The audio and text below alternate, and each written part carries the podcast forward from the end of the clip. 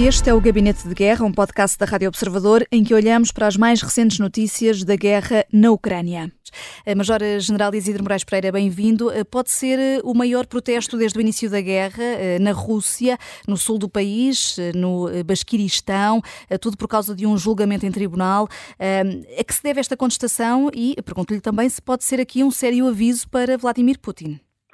Sim, na Rússia, antes de mais voltar a Rússia já nós, não é o, não é, vamos ver se é o maior, se é a maior manifestação de oposição às políticas seguidas pelo Kremlin, porque nós assistimos há cerca de um ano, quando Vladimir Putin decretou a mobilização parcial, 300 mil homens, assistimos a manifestações, manifestações inclusivamente de famílias, mães e, e avós de, de cidadãos russos em idade mobilizável contra centros de recrutamento, assistimos ao lançamento de coquetéis Molotov contra essas instituições e assistimos a, digamos, à, à saída da Rússia de, não sabemos até hoje quantos são exatamente, mas há, há, informações, há notícias que dão como credível cerca de um milhão, eh, outras dizem são mais moderadas, cerca de meio milhão de, cidadãos russos que furtaram as suas obrigações militares, mas, mas este é mais um. É mais um, porque de facto nós eh, dizia-se que a Rússia que tinha, tinha uma, uma sociedade muito forte, mas não tem, quer dizer, eh, há situações que de facto começam a ser pesadas para os russos étnicos, nomeadamente aqueles que referiu. Quer dizer, porque grande parte do esforço de guerra tem vindo a ser alimentado ou por eh, presidiários eh, do sistema prisional eh, russo, que antigamente era, eram, eram recrutados pelas companhias militares privadas, citando a Wagner, neste momento, e já há cerca de um ano, o Wagner foi proibido de recrutar no sistema prisional e o próprio Ministério da Defesa da Rússia passou a fazer, passou a ser ele próprio a recrutar no sistema prisional. Aliás, de tal forma que não é apenas no sistema prisional, nas prisões do sexo masculino, a Rússia está também já a recrutar nas prisões do sistema uh, do, do, do, das, digamos, das colónias prisionais femininas. Portanto, há, há notícias uh, credíveis uh, sobre, sobre essa situação. Mas até há, há notícias que nos, que nos reportam que inclusivamente terá sido fechado, terá sido fechado o aquecimento de determinadas prisões para, para que os prisioneiros façam uma onda de frio tremenda que, que, que, está a assolar toda a Rússia, como nós sabemos, para que os prisioneiros se voluntarizem para combater na Ucrânia, quer dizer, entre umas condições péssimas no sistema prisional e, e virem para a liberdade para combater, portanto, é um, é um, é um incentivo. Portanto, é, é mais uma das manifestações.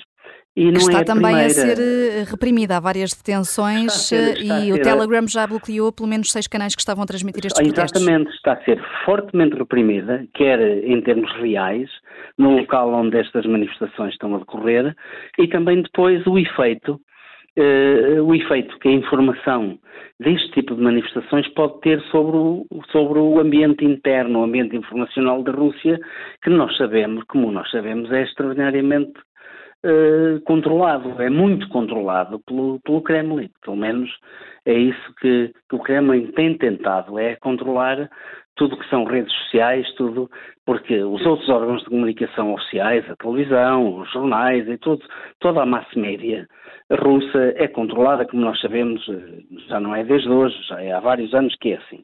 Agora, mais difícil de controlar são as redes sociais, designadamente na Rússia, aquela que é mais utilizada são os canais do Telegram, e alguns deles, eu próprio tenho, tenho, tenho sido utilizador de alguns deles para obter informação também da Rússia, informação eh, primária, de fontes primárias, eh, sempre com o devido cuidado de analisar, porque muitas delas são alavancadas pelo, pelo Kremlin e são utilizadas para fazer propaganda, para espalhar mentiras e para, para atingir determinados fins, mas, mas de qualquer maneira, da experiência que tenho vindo a acumular é que eh, ainda é possível, muitas vezes, chegar a, a, factos, quer dizer, a factos. E, e, de facto as coisas são como são, quer dizer, eh, a Rússia está a tentar, naturalmente, para além de controlar fisicamente este tipo de manifestações no seu interior, no seu ambiente interno, está também a controlar naturalmente aquilo que é passado nas, nas redes sociais, que é fundamental. Dizer, e isso não é nada que nos espante. É um, faz parte da política do Kremlin, eh, não apenas desde que esta guerra começou, mas já, já antes. Já antes assim era. Né?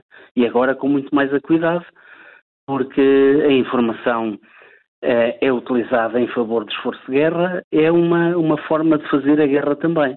Quer dizer, e a Rússia tem sido um, um hábil utilizador da propaganda e destas campanhas massivas de operações psicológicas, veiculadas sobretudo pelas redes sociais, e atingindo não apenas o, os grupos-alvo internos, a própria população russa, por forma a mistificar aquilo que se está a passar na Ucrânia e a alavancar naturalmente o, voluntariado de determinadas faixas da população russa para continuarem a voluntarizarem-se para combater na Ucrânia, mas também eh, mistificar eh, a opinião pública ocidental, quer dizer, fazer crer que a Ucrânia é incapaz de defender, uh, espalhar o boato de que há uma, uma dicotomia tremenda entre Volodymyr Zelensky e o, e, e o general Valery Zaluzny, o, o chefe militar de mais elevada patente da Ucrânia, etc.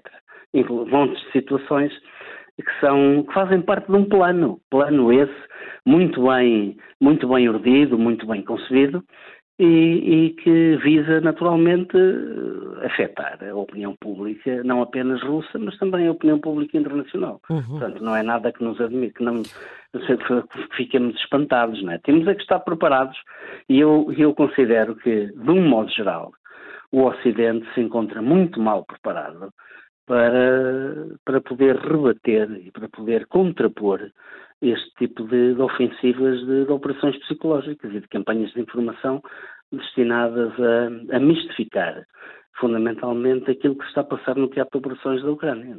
O, o, presidente polaco diz que a Ucrânia devia receber um convite para a NATO antes, de, antes da guerra acabar. Um, Major-General Isidro Moraes Pereira acha possível que isto aconteça ou está fora de hipótese? Não, é, é, aquilo, aquilo que dúvida o presidente polaco diz é que, muito embora ele ache que eh, não é possível a NATO acolher no seu seio um país que se encontra em guerra, em guerra ativa, em operações militares ativas. Portanto, e, e isso é, é normal que assim seja, mas Duda diz que o processo, pese embora as operações estejam a decorrer, pode ser iniciado. Há muitos passos que podem ser dados, mesmo tendo em atenção que a Ucrânia ainda se encontra em guerra com a Rússia. Uh, pronto, é uma forma de, de preparar a adesão e poder expeditá-la Uh, mal, as, mal as operações uh, as operações militares ativas cheguem ao seu término. Esta, esta é a posição, pelo menos aquilo que eu consegui apurar do discurso do, do Presidente da Polónia, é, é, é, um bocado isto que eu estou a dizer. Quer dizer, não, é, é, no fundo ganhar tempo para que quando a guerra chegar ao seu zénite, chegar ao seu final, para que nós possamos estar eh, rapidamente, possamos uh, integrar a Ucrânia no seio da NATO. Dizer, é um, é um bocado uh, para ir fazendo o trabalho de casa para que depois tudo seja mais rápido. Não, não vejo uhum. isso com, com grande inquietação, julgo que foi esse o sentido das palavras do Presidente Polaco. O Gabinete de Guerra é um podcast da Rádio Observador. Vai para o ar de segunda a sexta, depois do noticiário das nove e meia da manhã. Tem nova edição depois eh, da síntese das quatro e meia da tarde e está sempre disponível em podcast. Eu sou a Vanessa Cruz.